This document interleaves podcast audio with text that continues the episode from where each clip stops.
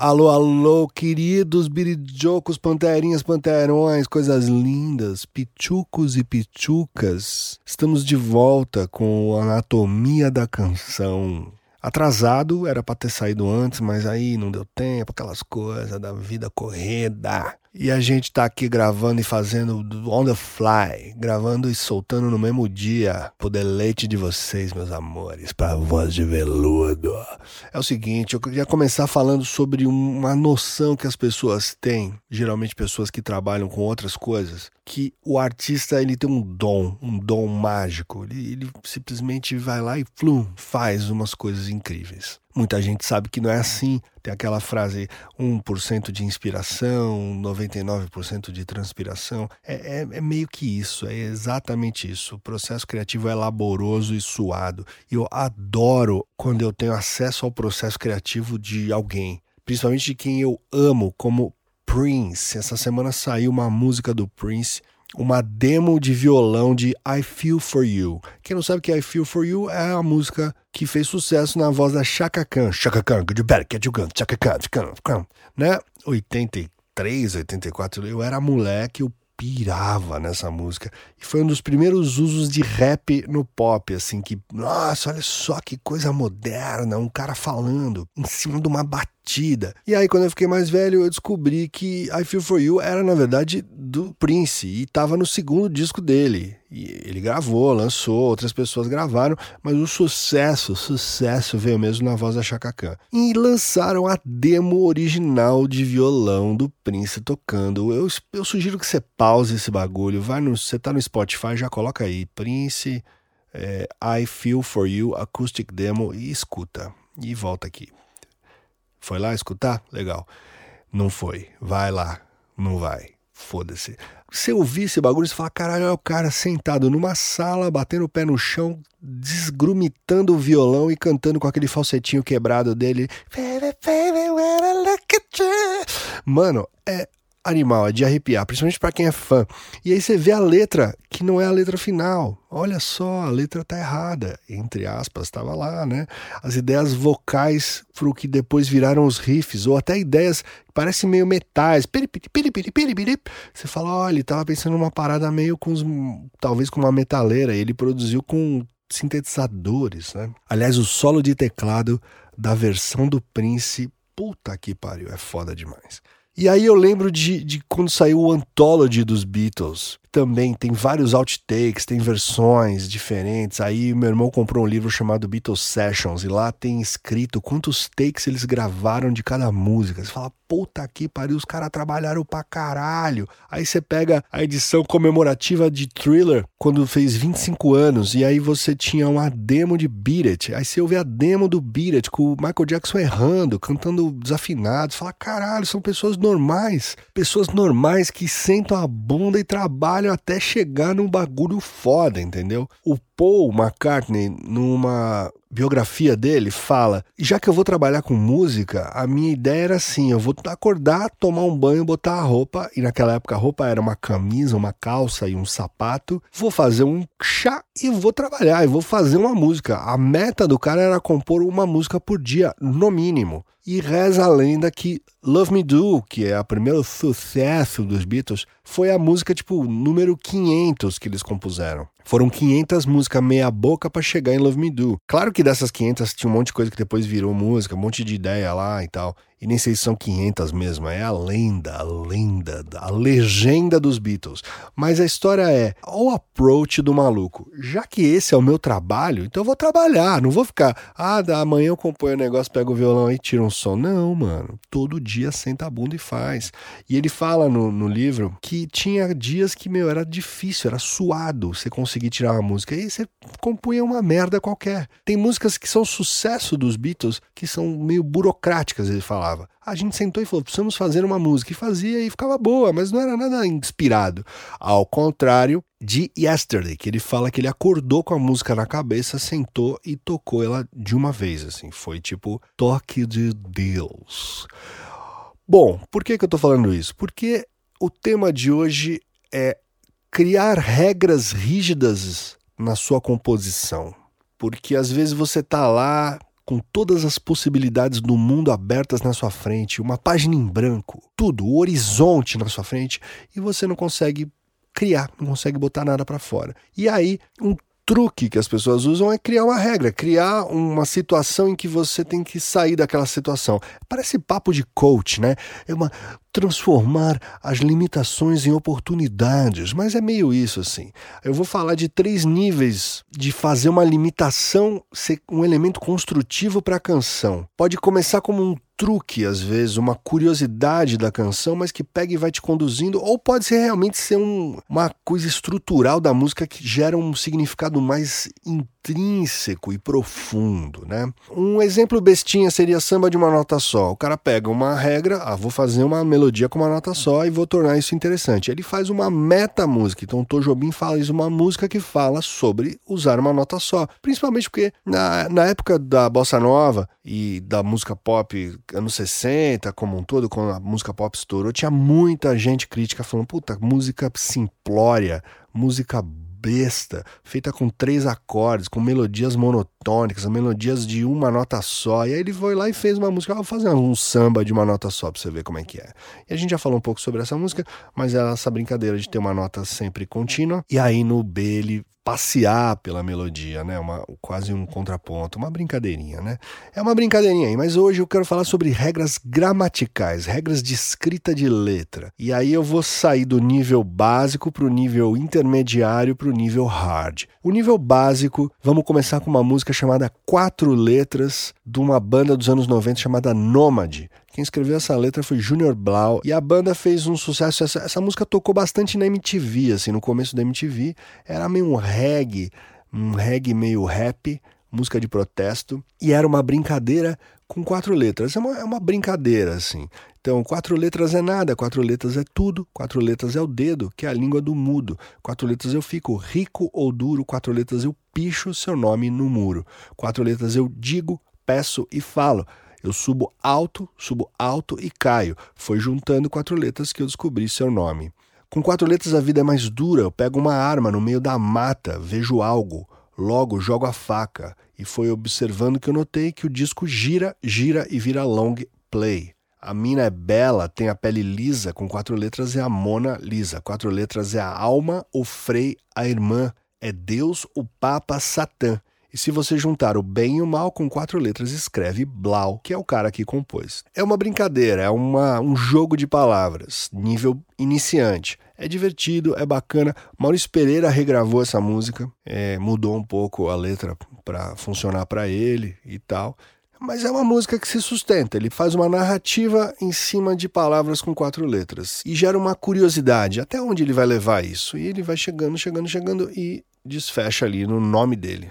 O segundo exemplo é mais poderoso, é um exemplo mais significativo, profundo e mais complicado, que é uma música inteira feita com palavras que começam com M. Estou falando de Mr. M do grupo Inquérito, um grupo de rap.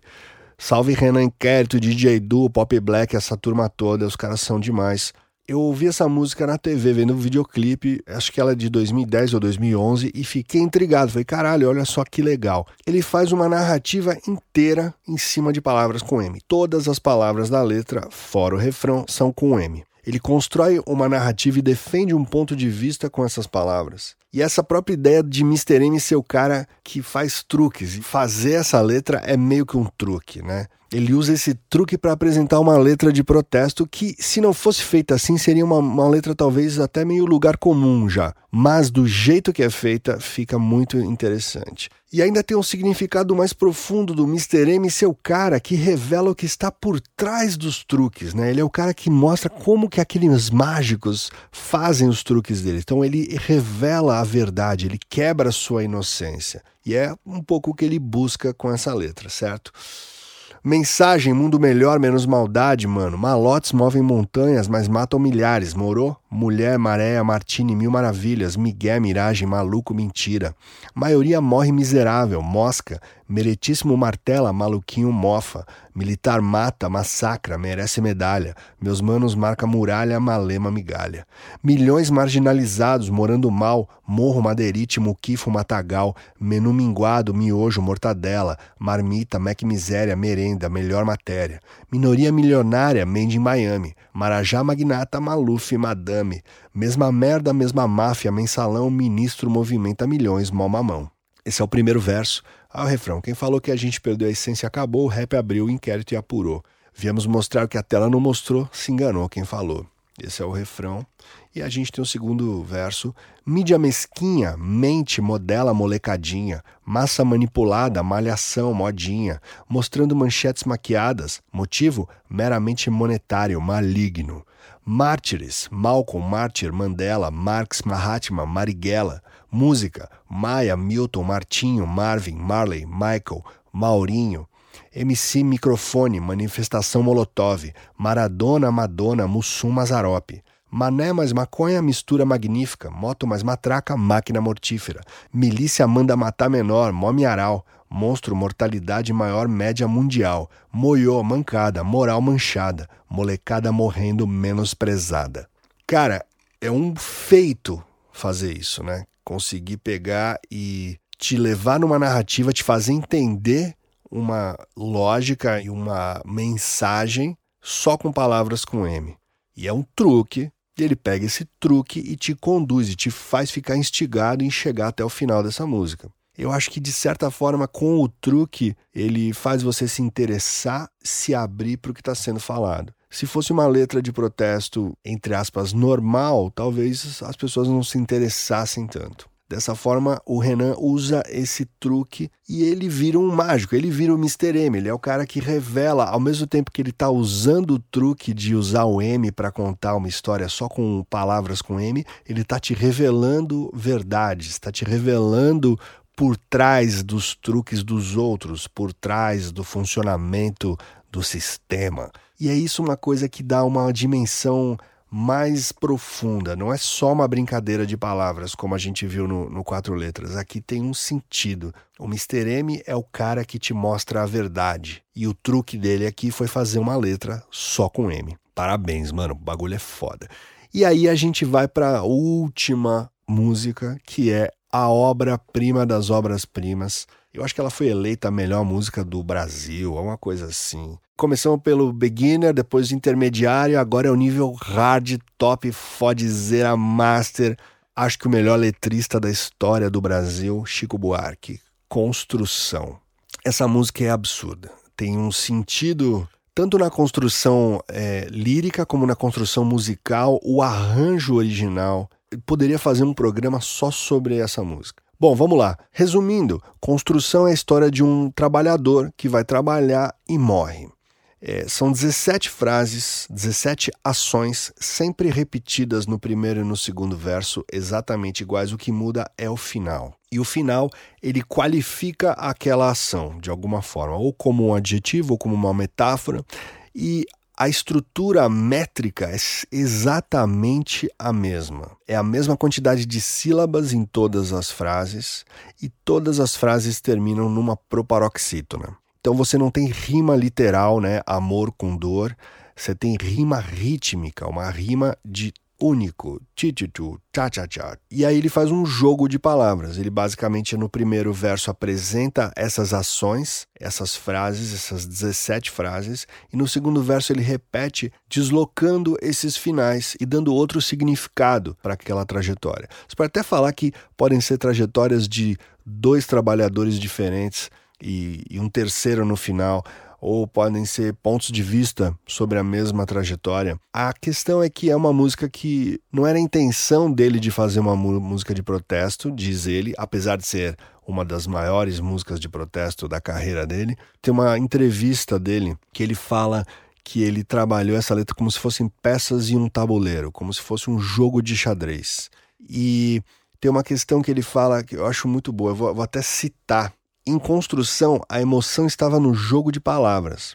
Agora, se você coloca um ser humano dentro de um jogo de palavras como se fosse um tijolo, acaba mexendo com a emoção das pessoas. Olha que foda. Ele pega uma pessoa, uma narrativa de um cotidiano de um trabalhador e coloca num jogo de palavras e brinca com a vida daquele cara. E aquilo emociona, e aquilo te toca, e aquilo te faz prestar atenção e que fala: caralho, o que, que vai acontecer com esse cara? E a coisa mais forte, eu acho, é que no final ele morre atrapalhando. Então acho que isso realmente é a punchline da letra que é fodida. E por falar em punchline, são 17 frases, né? Você fala, porra, mas numa música, num compasso quaternário ou binário, geralmente são 16 ou 8, são múltiplos de, de 4, 8, às vezes 12, né? Se é uma estrutura de blues. Aqui são 17. Por quê? Porque a punchline ela é uma frase adicional. Então você tem 16 frases e aí você taca a última frase solta, no silêncio, na parada, seca a banda, pau, morreu na contramão atrapalhando o tráfego. Eu, eu, de novo, sugiro, pausa aqui, vai dar uma ouvida em construção e a gente continua a conversa. Foi lá? Não foi? Vai lá, pausa aí, pausa aí, mano, vai ouvir lá. Voltou? Não vai ouvir? Tá bom, vamos lá. Vamos para a construção musical desse negócio. Musicalmente falando, a gente tem uma melodia monotônica. No final ele dá uma subidinha. Lembra que eu falei na, no episódio de melodias que melodias monotônicas geralmente são feitas por pessoas muito verbais, que escrevem muito, muito é, que dão muita importância para a letra. E no caso aqui, realmente, Chico Buarque é esse cara, né? Então, uma melodia com uma nota só vai te fazer prestar atenção no, no que está sendo falado. Mas ele não, não mantém uma nota só até o final, ele faz um motivinho ascendente que desce na proparoxítona. Olha que interessante, tem um lance de prosódia aqui muito, muito bem feito. Se você tem uma proparoxítona, a sua tônica está na primeira sílaba, né? Última, flácido, bêbado, pássaro. Naturalmente, quando a gente fala isso, a gente fala a tônica mais aguda que a última sílaba. Tráfego, público. E a melodia é isso. Né? Então, ele usa a prosódia tanto na rítmica, dando a tônica no lugar certo, quanto a construção melódica descendente na proparoxítona é natural para a gente falar e para a gente cantar. Aliás, o uso de prosódia do Chico Buarque é surreal, assim. E eu vou fazer um episódio só sobre prosódia, porque o bagulho, eu, às vezes, para mim é muito tenso, cara. O amor que sinto por você, essas coisas eu odeio quando eu vejo essas músicas com, com tônica errada, assim. Mas vamos lá, voltando. Ele tem essa melodia monotônica, ele tem um acorde dissonante que segue, que é esse acorde aqui, o acorde da bossa nova, né? Muita bossa nova gosta desse acorde, né? Um banquinho, violão. Um acorde menor com sexta. O acorde menor com sexta, ele tem um, uma dissonância extra. Ele já é tristinho, né? Por ser menor, mas ele tem o trítono entre a terça e a sexta. Ele já dá essa dissonância constante, quer dizer, a sua tônica, o seu lugar de solução da canção é dissonante, é desconfortável. Você nunca vai resolver. Você nunca vai estar num lugar gostoso. Você vai estar sempre nesse. Aquele, aquela pedra no sapato. E aí ele vai para o quarto grau uma hora, mesmo acorde, só que quarto grau. Ele faz também uma cadência de segundo grau para voltar para o primeiro grau. Harmonicamente há uma complexidade, mas existe um certo marasmo na construção harmônica para aquilo continuar te conduzir ao longo da história. Um pouco um paralelo com a melodia monotônica, essa harmonia contínua de um acorde só, cujo baixo mexe, né, que é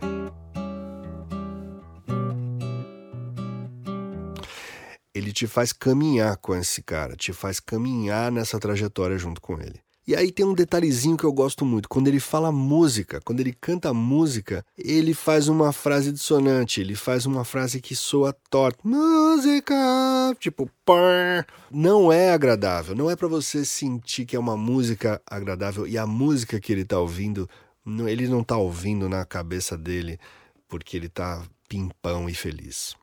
O arranjo, Rogério Duprá, gênio, começa solitário e vazio, só o violão, só a levada. E aí, a partir do momento que ele senta para descansar, a gente entra com cordas, frases de cordas doces. E seguimos até o final do primeiro verso. Quando ele morre na contramão, atrapalhando o tráfego, a gente ouve buzinas. Os metais entram dissonantes, a gente tem um interlúdiozinho instrumental. E aí a gente volta no segundo verso, o grupo MPB4 cantando as primeiras partes, expondo as ações, amou daquela vez, beijou sua mulher e cada filho seu, e o Chico completa como se fosse o último, a única, enfim. Então a gente tem esse degrau no arranjo vocal, e aí você tem, você começa a ter intervenções da orquestra comentando as situações, às vezes um pouco mais literais, como quando ele atravessa a rua com o passo bêbado, se ouve umas buzinas, é, tem uns comentários, por exemplo, quando fala das paredes mágicas, tem um trinado que não é muito mágico, mas é fantástico. E a coisa vai andando. Quando ele fala que tropeçou no céu como se ouvisse música, entra um sambão mesmo, entra cuíca, entra toda a batida do samba da escola de samba ali atrás, como se desse play na música. E seguimos até o final do segundo verso, temos mais um interlúdiozinho, e aí a gente tem o verso final, que é uma redução da ação, só amou, beijou, ergueu, sentou, flutuou, se acabou e morreu.